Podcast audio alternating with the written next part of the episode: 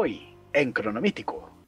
Mi hermano, hoy 26 de octubre tenemos el cumpleaños del señor Seth MacFarlane, el creador de Padre de Familia, quien hizo una película que se llama Un millón de formas de morir en el oeste. Uf, la- de, de las peores películas de la historia, ¿no?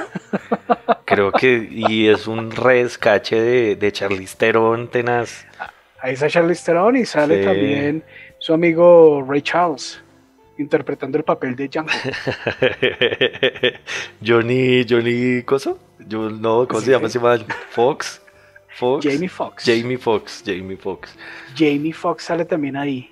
Y eh, tiene el hombre una serie que está como basada en Viaje a las Estrellas, que se llama The Orville. Ah, ok. Ese señor cumple 47 años. Yo lo confundo, el nombre, siempre digo, cuando me hablan de Seth MacFarlane, me pienso en Todd MacFarlane. Y cuando, y cuando me dicen Todd MacFarlane, pienso en Seth. Y yo, ah, claro, padre de familia, qué chimba.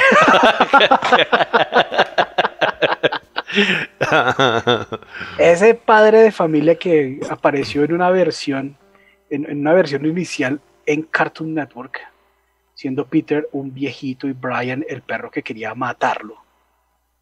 Ese señor que hace las voces de gran cantidad de personajes de esa serie, incluyendo Stewie, Mm. incluyendo a Peter Griffin, 47 años cumple. Gran cantante. Sí, no, y, y- y presentador y todo. Lo que pasa es que tiene un humor un poco ácido. Ah, y un poco ácido y la mayoría de veces le pega. Hay otras que Pues en Ted le pegó. Ted, Ted es ejemplo. una muy buena película. Sí, señor. 47 añitos tiene el hombre.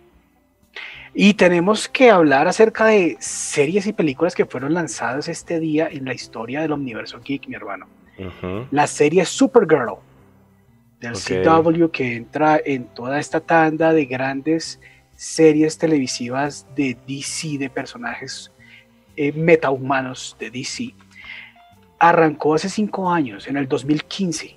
En Y el pues hombre, 2015. éxito rotundo hasta su sexta temporada, con la cual va a terminar la serie de, de Cara Zorel.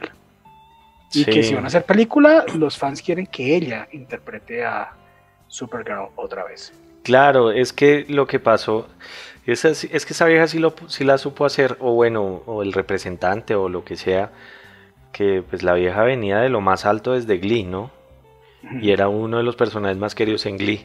Y cuando Supergirl, todo el mundo migró, Migró. y los que no conocían eh, este universo quedaron otra vez enamorados, pues enamorados.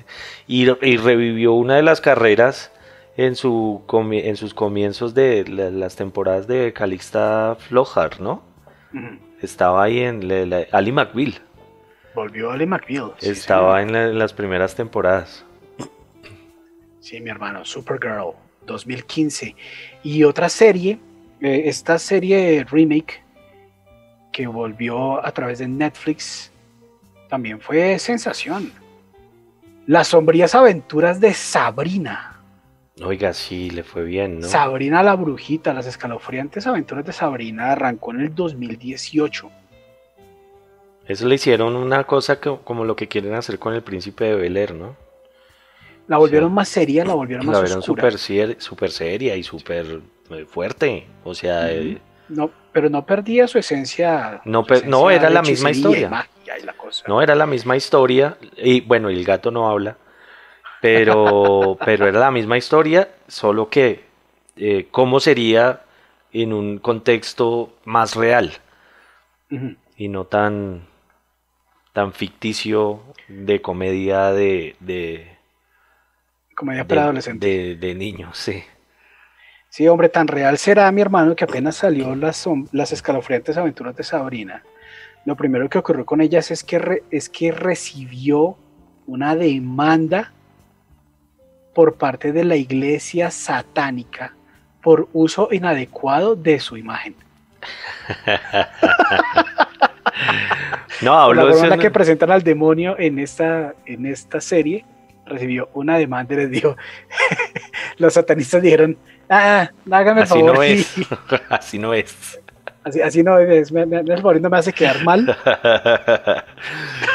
No, y pero, pero sí, o sea, e- es como lo que a lo que voy es que es cómo podría ser si esto llegara a ser verdad, ¿sí me entiende? Entonces, cómo Ah. podría actuar una persona en esas circunstancias. A eso es lo que voy con la con que sea un poco más realista. ¿Usted qué haría? ¿Usted respondería a la demanda de la iglesia satánica? No, porque como no demandaron a la vieja, a la actriz, no a la actriz sino al personaje, sino demandaron el, el programa completo. Que le manden a Ali McBeal. Que le manden a Ali McBeal. Mi hermano, y tres películas que fueron lanzadas en este día. Y películas importantes en, en el omniverso geek, mi hermano, arrancando con el papá de todos los robots vengadores del futuro, mi hermano. James Cameron nos trae a Terminator en 1984, encarnado por Arnold Schwarzenegger. Sí. Tutun, tun, tutun. Tutun, Y con tun, ese, tutun. ese golpeteo que ya uno sabe a qué atenerse, ya sabe uno que la va a pasar bien. Bueno, nosotros, Sarah Connor no la pasó nada bien. Ah, muy buena esa película. Muy buena. The Terminator, 1984, mi hermano. Y para el 2014, Christopher Nolan nos trajo Interstellar, sobre una película del fin de los tiempos, ya la Tierra no da más y hay que buscar alternativas en el espacio y hay una, un mensaje que ha llegado y nos envía a explorar unos planetas cerca de agujeros negros Sí. y ocurren una serie de variaciones tiempo-espaciales. La precuela de la precuela de The Martian. en The Martian es cuando mandan a Matt Damon Matt y- Damon va a perderse y el Interstellar está perdido. y en Sí. Interstellar van y lo quieren ir a rescatar.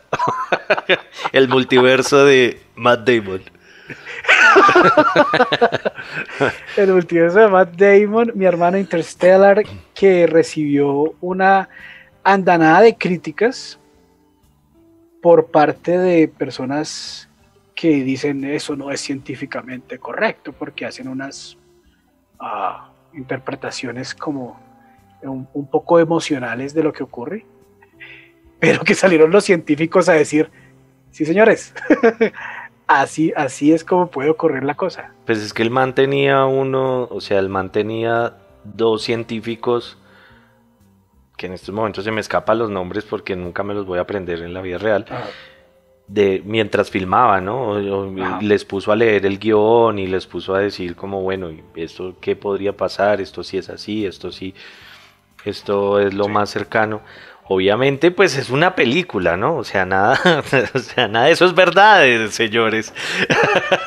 Pues hombre, gracias a los cálculos que desarrollaron esos científicos para la película, pudieron generar eh, la versión gráfica de cómo sería un agujero negro. Mm, Esa era la teoría, tal como aparece en Interstellar. Y mi hermano, el año pasado tomaron por primera vez la foto de un agujero negro. sí, una mujer. Y sí se parece. Sí, o sea sí, sí, sí. Algo hay. Sí, sí, sí, no, pero obviamente hay muchas cosas acá de la ficción, por eso se llama ciencia ficción. O sea, pues es Claro. que es, o sea, si le vas a poner lógica, o sea, lo que, lo a lo que le tienes que poner lógica es a, la- a que la película sea coherente, no a que, a- mejor dicho, no me hagan sacar la piedra. No me saque la piedra, Christopher Nolan. No, Christopher Nolan, esa película sí me gusta de Christopher Nolan. Es de las pocas películas donde no lo trata uno como un imbécil. Mi hermano, y para, y para que usted tenga una película de ciencia ficción que sí le den la cabeza. Donnie Darko salió el 26 de octubre del año 2001, cumple 19 años. En cambio, esta sí es súper real. Basada en hechos reales. Uy, no, eso es muy loca esa película, muy Una loca. película que se convirtió en una, en una película de culto, ¿no? De culto, sí, sí, sí, sí. Un guion muy bien escrito. Ahí es donde va la coherencia, la coherencia de la, de la situación en la que le está pasando al man. Muy chévere. A mí me gustó, pero es muy loquita. Películas locas y viajes espaciotemporales. Cerrando esta emisión de Cronomítico para el día de hoy.